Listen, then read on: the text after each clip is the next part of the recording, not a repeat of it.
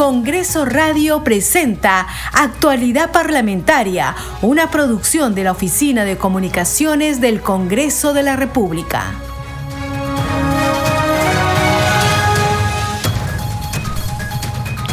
¿Cómo están? Bienvenidos a su programa Actualidad Parlamentaria. Les saluda Carlos Alvarado y estos son los titulares. El presidente del Congreso de la República, Alejandro Soto Reyes, recibió a los representantes de las asociaciones de viviendas de Tacna para articular de manera conjunta un proyecto de ley que beneficiará a 8.000 familias. Se trata de la iniciativa legislativa de autoría de la parlamentaria Nieves Limachi, que plantea medidas para formalizar la propiedad informal sobre terrenos del Estado destinados a vivienda con procesos judiciales. La norma propone ampliar los plazos de ocupación de las posesiones informales para que sean beneficiarias de las acciones de formalización. El titular del Parlamento Nacional expresó su total disposición para poner a debate en sesión del Pleno el proyecto de ley siempre y cuando cuente con el dictamen de la comisión correspondiente. El Congreso de la República convocó a los legisladores que integran tanto el Consejo Directivo como la Junta de Portavoces a sesionar hoy martes 27 y mañana miércoles 28 de febrero. Ambas sesiones se realizarán en los días señalados a las 12 horas en la sala Grau del Palacio Legislativo y de manera semipresencial. Cabe señalar que en dichos órganos parlamentarios participan tanto los integrantes de la mesa directiva del Congreso como los portavoces de las diferentes bancadas. La Comisión Permanente del Congreso aprobó el informe que recomienda inhabilitar a los integrantes de la Junta Nacional de Justicia.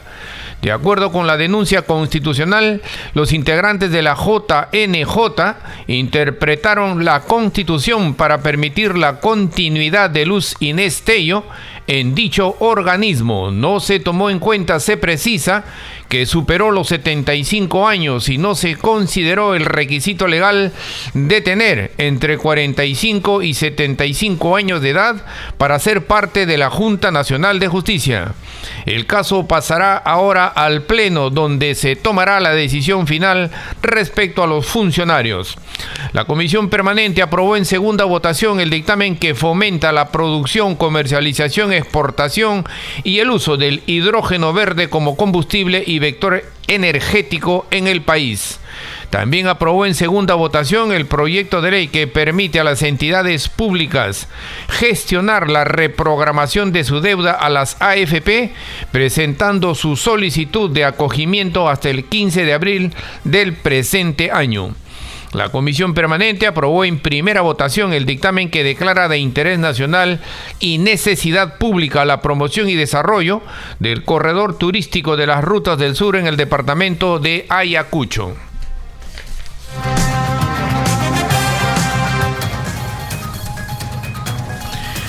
Desarrollamos noticias en actualidad parlamentaria. El presidente del Congreso, Alejandro Soto, se reunió con, con los representantes de las asociaciones de viviendas de Tacna con la finalidad de viabilizar un proyecto de ley que beneficie o que va a beneficiar a 8.000 familias.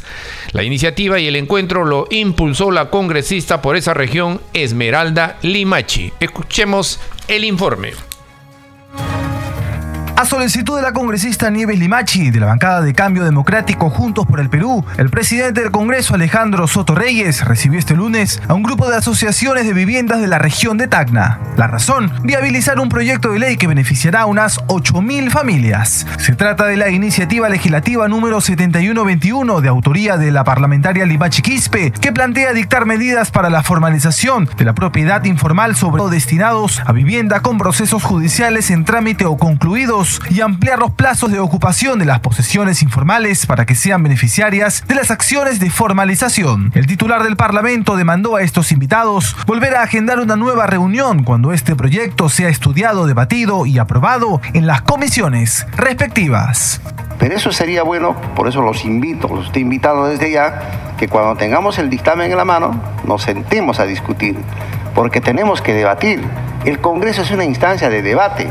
No crean que todos van a decir sí, no, van a haber voces discrepantes, pero nadie conoce la realidad mejor que ustedes. Ahí voy a pedir que uno de ustedes exponga y diga, señor, yo soy agricultor, yo tengo tantas hectáreas de terreno y esta es mi forma de trabajar y estoy en posición tantos años. Entonces, la gente que integra este Congreso tiene que conocer de versión directa qué es lo que realmente el pueblo quiere. Limache Quispe señaló que el proyecto busca contribuir en la formalización de la propiedad informal a favor de los ciudadanos que se encuentran esperando el sueño de la casa propia. Dijo que con ello se generaría un impacto económico positivo para la población. La visita aquí y el pedido que nos han solicitado con su persona es principalmente llegado el momento pueda priorizarse sus proyectos de ley. Son 40, más de 40 presidentes de acciones tanto de vivienda, ¿no? referida a la parte urbana, y también de agropecuarios, la parte rural. Ya hemos eh, conversado con el Ministerio de Vivienda, el Ministerio de Agricultura, para que los proyectos de ley sean, obviamente, respondan a una opinión viable. El presidente del Congreso se comprometió a que una vez que se apruebe el dictamen de este proyecto, le dará celeridad. De nuestra parte, y acá le consta a la congresista Limachi, cuando hay un dictamen aprobado, nosotros le damos la celeridad y el trámite que corresponde. De eso pierdan cuidado. Yo más bien los invitaría a ustedes a volver a juntarnos cuando tengamos dictámenes en la mano. A la cita acudieron unos 60 representantes de diversas asociaciones de vivienda. La reunión se realizó en la sala Francisco Bolognesi del Palacio Legislativo. Seguimos desarrollando noticias en actualidad parlamentaria. A esta hora presentamos la agenda de trabajo de hoy martes en el Congreso de la República a cargo de nuestro colega Edgar Gamarra. Adelante. Gracias Carlos por el pase. Hoy se tiene la sesión descentralizada de la Comisión de Inclusión Social. Ahí se va a debatir y se va a dar a votación el, el predictamen del proyecto de ley 4848, que trata de la ley que garantiza la calidad alimentaria y educativa en los PRONOI. Esto organizado por la Comisión de Inclusión Social y Personas con Discapacidad, que en el marco de esta reunión descentralizada tienen como sede el auditorio de la Facultad de Derecho y Ciencias Políticas de la Universidad Nacional de Ucayali y otra audiencia pública descentralizada es de la Comisión de Inclusión Social, que tienen una agenda recargada. Esta también se va a realizar en la misma Facultad de Derecho y Ciencias Políticas de dicha universidad. Por otra parte, vamos con eh, los congresistas que están viendo un tema de acercarse más al pueblo y también de tener unas reuniones técnicas. Se trata en esta ocasión del congresista Guido Bellido Ugarte, quien ha convocado a la tercera reunión de trabajo sobre proyecto Retamal Sur, esquema Quebrada, Manchay, segunda etapa. La sede es el edificio Víctor Raúl Aya de la Torre, en la sala Marta Gildebrand Pérez Treviño. Revisando las comisiones, la Comisión Agraria tendrá la mesa de trabajo problemática de los pequeños agricultores orgánicos y su solución en los términos de asociatividad, capitalización, financiamiento y acceso a los mercados. La sede es el edificio Víctor Raúl Aya de la Torre, Sala Carlos Torres y Torres Lara. Y nuevamente pasamos a revisar las actividades de los congresistas. En esta ocasión, la congresista Susel Paredes Piqué tiene el evento presentación de la plataforma Activemos por la Igualdad de San Juan de Lurigancho. Eh, este evento tiene como lugar el edificio Víctor Raúl Aya de la Torre, en la sala Gustavo Momellona. Y la subcomisión de acusaciones constitucionales tiene también la sesión extraordinaria y allí se va a ver la audiencia de la denuncia constitucional 029 sustentación también y debate y acuerdo de la propuesta de la denuncia constitucional 065, además de otros temas. Finalmente, el Consejo Directivo hoy va a sesionar y esto es de gran interés porque seguramente fijarán la agenda en el Palacio Legislativo. Sala Seminario Miguel Grau es el lugar a realizarse. Eso es por el momento la agenda del Congreso. Adelante, Carlos. Nuestro colega Edgar Gamarra con la agenda de trabajo de hoy martes en el Congreso de la República. Seguimos desarrollando noticias en actualidad parlamentaria. El congresista Víctor Flores presentó un proyecto de ley que propone impedir se solicite detención preliminar o prisión preventiva contra el personal de la Policía Nacional si, en cumplimiento de su deber constitucional, ocasiona alguna lesión o muerte. Escuchemos. Este proyecto de ley intenta modificar dos artículos del, del Código Procesal Penal, de tal manera que en el futuro los jueces y los fiscales, ambas, ambas instituciones, no tengan como prioridad la, detención preventiva o también la prisión. ¿Por qué? Porque ese es el tema justamente que nos, nos está, eh, digamos, motivando empoderar, usted ha dicho una palabra muy importante hace un momento, empoderar a la Policía Nacional.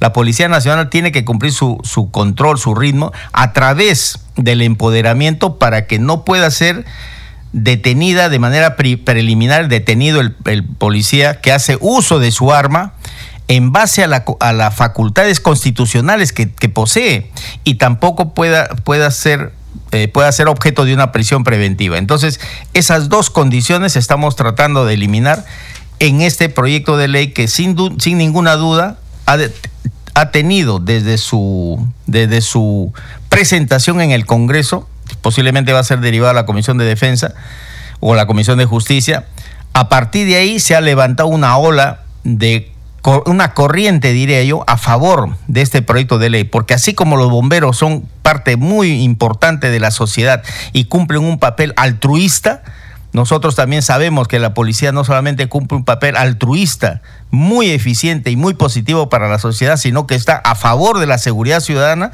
a favor de los ciudadanos y en contra de los delincuentes con este proyecto de ley no estamos buscando una eliminación de la, de la facultad para imputar al policía algún delito. No.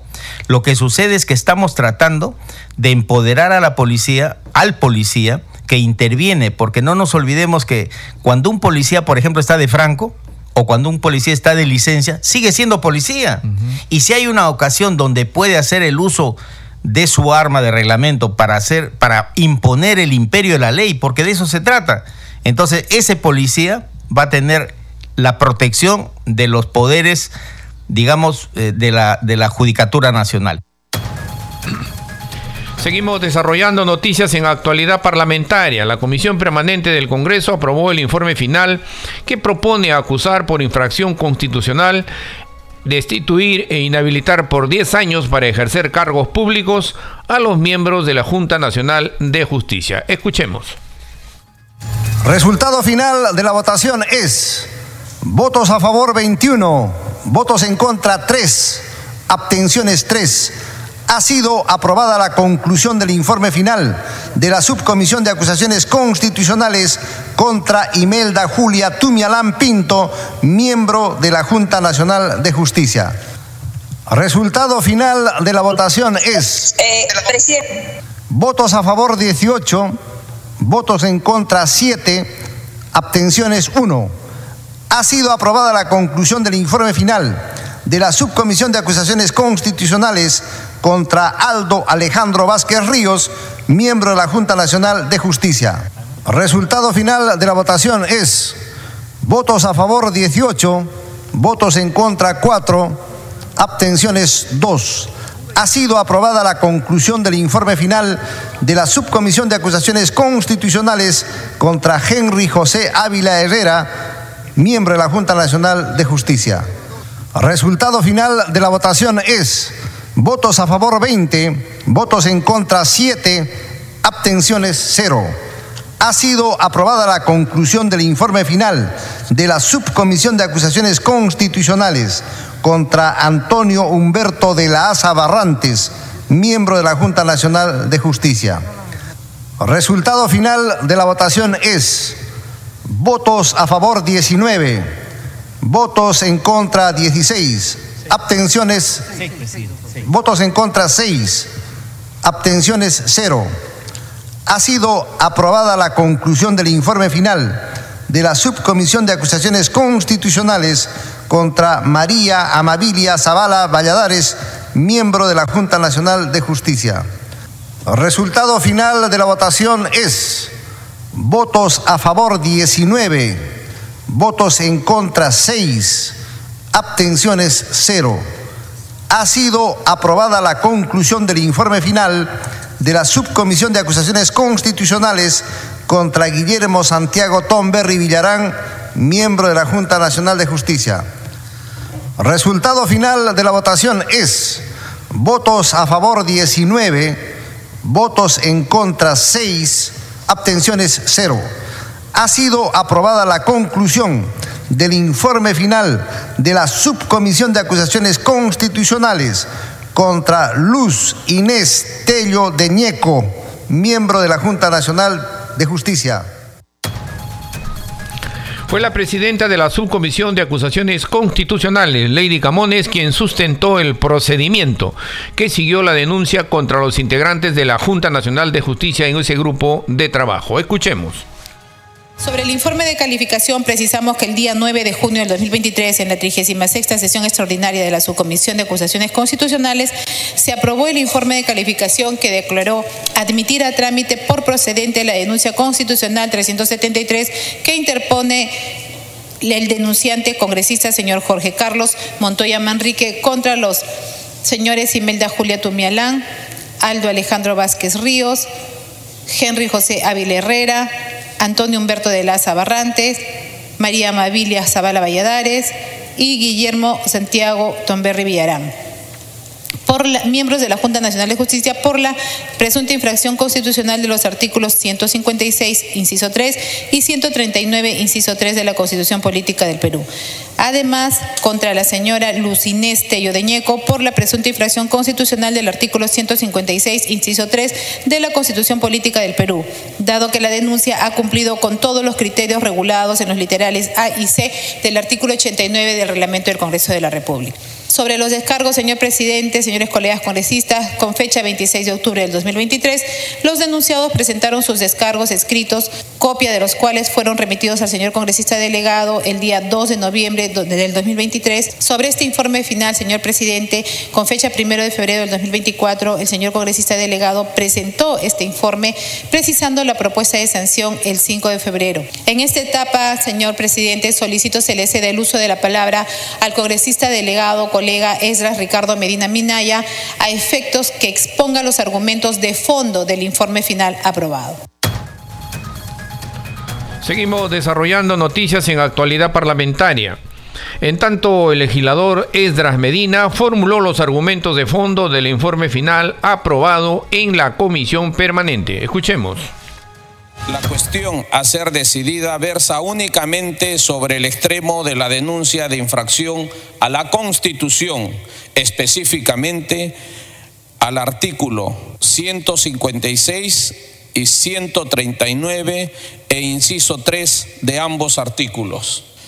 No resulta atendible la interpretación realizada por la resolución 224-2020 de la Junta Nacional de Justicia, pues ella tejiversa la misma literalidad del texto constitucional en cuestión. Es más, si se considerara únicamente como condición de entrada, ello tendría como consecuencia absurda que el constituyente use fórmulas jurídicas complejas y oscuras para decir que se trata también de una condición de permanencia. De este modo, lo que hizo la resolución 224-2020 Junta Nacional de Justicia fue reducir el ámbito semántico normativo del texto constitucional constitucional, generando así un favorecimiento para uno de sus miembros. Debo hacer hincapié que en esta resolución que fue aprobada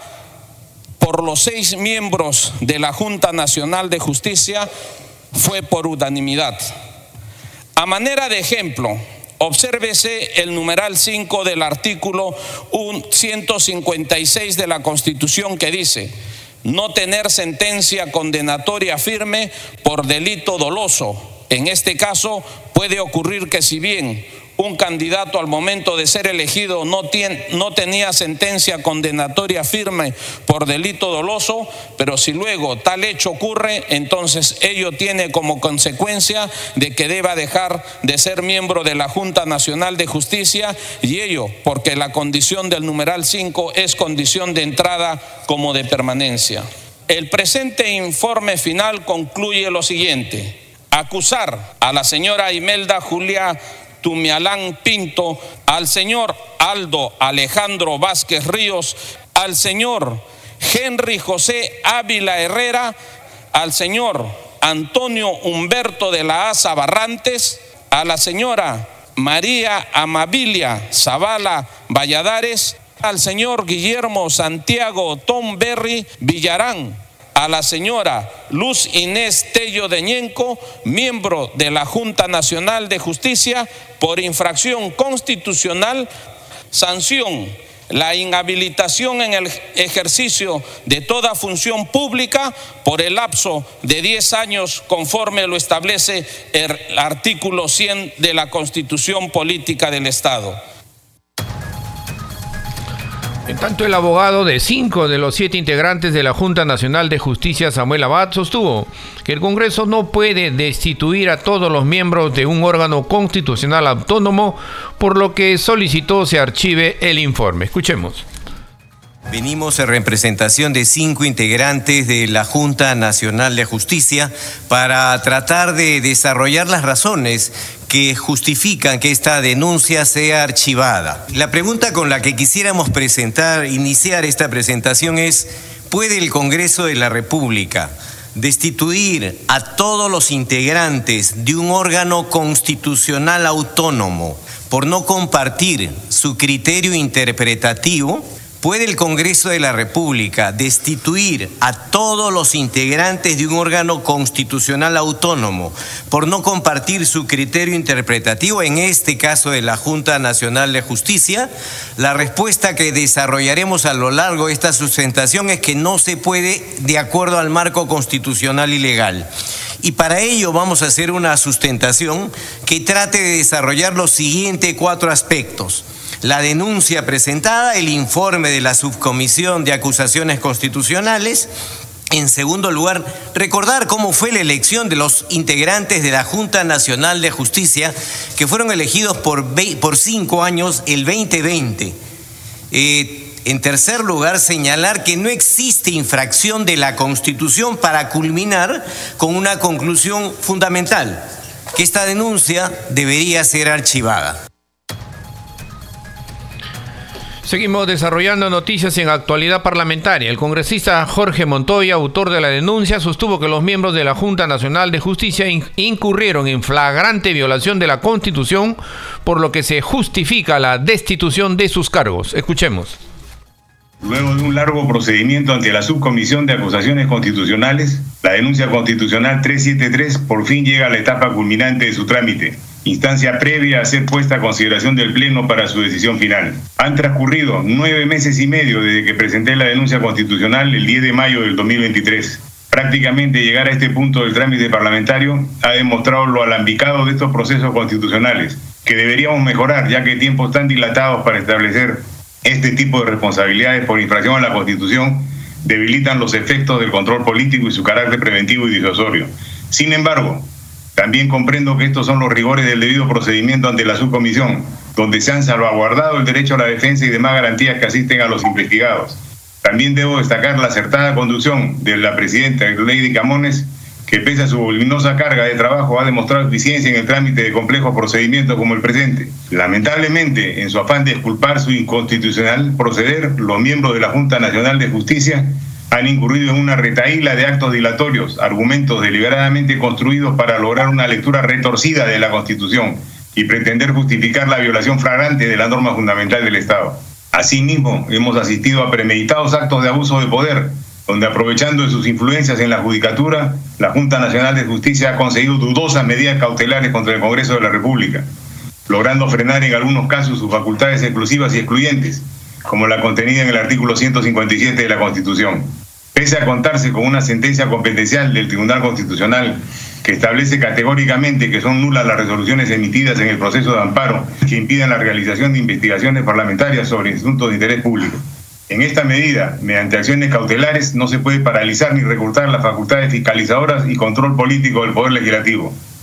Hemos visto cómo estos contumaces integrantes del Pleno de la Junta Nacional de Justicia en su afán de aferrarse a sus cargos, se han enfrentado impunemente con el Congreso de la República y desatado una feroz campaña de desprestigio de la función parlamentaria, donde especialmente el señor Aldo Vázquez Ríos, con la complacencia de algunos medios de comunicación, ha ido destilando cínicos fundamentos contra el Congreso pretendiendo validar lo indefendible. ya que fue él quien arrastró al Pleno de la Junta Nacional de Justicia a aprobar la inconstitucional resolución 224-2020 JNJ, frente a la cual son solidariamente responsables, por la cual se arrogan la facultad de interpretar la Constitución respecto al límite de edad de 75 años previsto en el artículo 156.3 de la Carta Política, en la que de manera inaceptable y con evidente conflicto de interés han favorecido a una de sus colegas que actualmente cuenta con 78 años sustentándose en una opción no vinculante del servir organismo administrativo del empleo público que no tiene facultades para hacer interpretación constitucional. Para agravar esta situación, durante la investigación parlamentaria ante la Subcomisión de Acusaciones Constitucionales, hemos tomado conocimiento que la funcionaria que firma este informe es de profesión economista, situación que debilita el contenido jurídico de la opinión administrativa de servir y que de ninguna manera puede considerarse ni referencialmente como ingrediente de una decisión de un órgano autónomo constitucional y menos sobre la permanencia en el cargo de altos funcionarios aforados que están sujetos a requisitos y condiciones especiales. Este programa se escucha en las regiones del país gracias a las siguientes emisoras.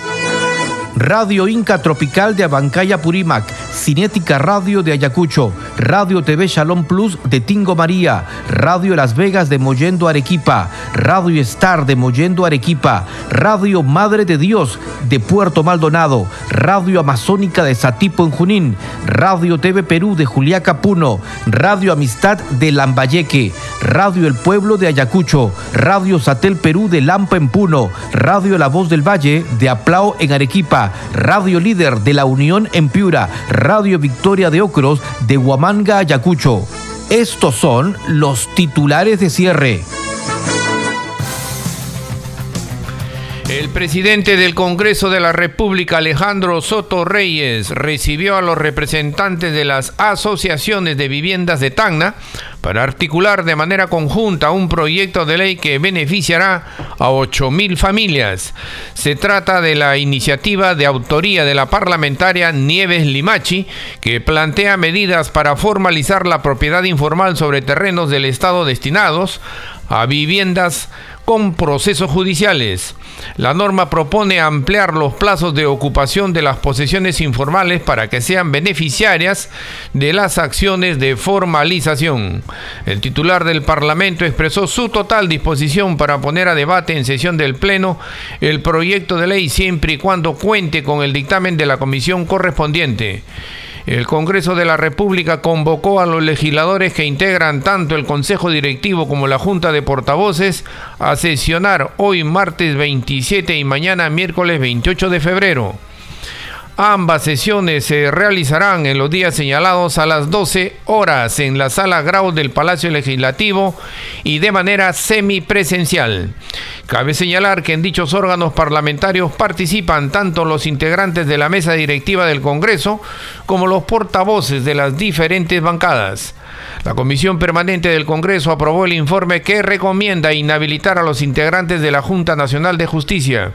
De acuerdo con la denuncia constitucional, los integrantes de la JNJ interpretaron la Constitución para permitir la continuidad de Luz Sinestello en dicho organismo no se tomó en cuenta, se precisa que superó los 75 años y no se consideró el requisito legal de tener entre 45 y 75 años de edad para ser parte de la Junta Nacional de Justicia.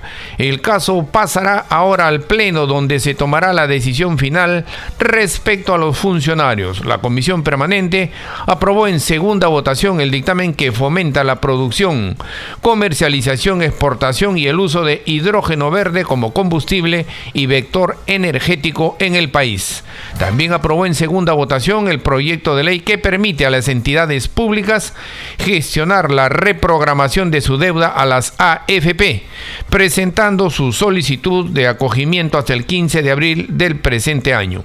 La Comisión Permanente aprobó en primera votación el dictamen que declara de interés nacional y necesidad pública la promoción y desarrollo del corredor turístico de las rutas del sur en el departamento de Ayacucho. Hasta aquí las noticias en actualidad parlamentaria. En los controles nos acompañó Franco Roldán. Saludamos a Radio Luz y Sonido de Huánuco, Radio Capullana de Sullana en Piura, Radio Sabor Mix 89.9 FM de Kiven Yungay Ancash.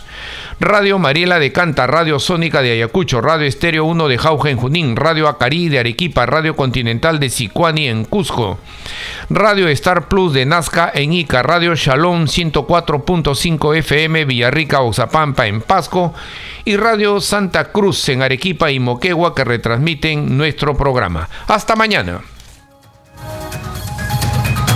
Congreso Radio presentó Actualidad Parlamentaria, una producción de la Oficina de Comunicaciones del Congreso de la República.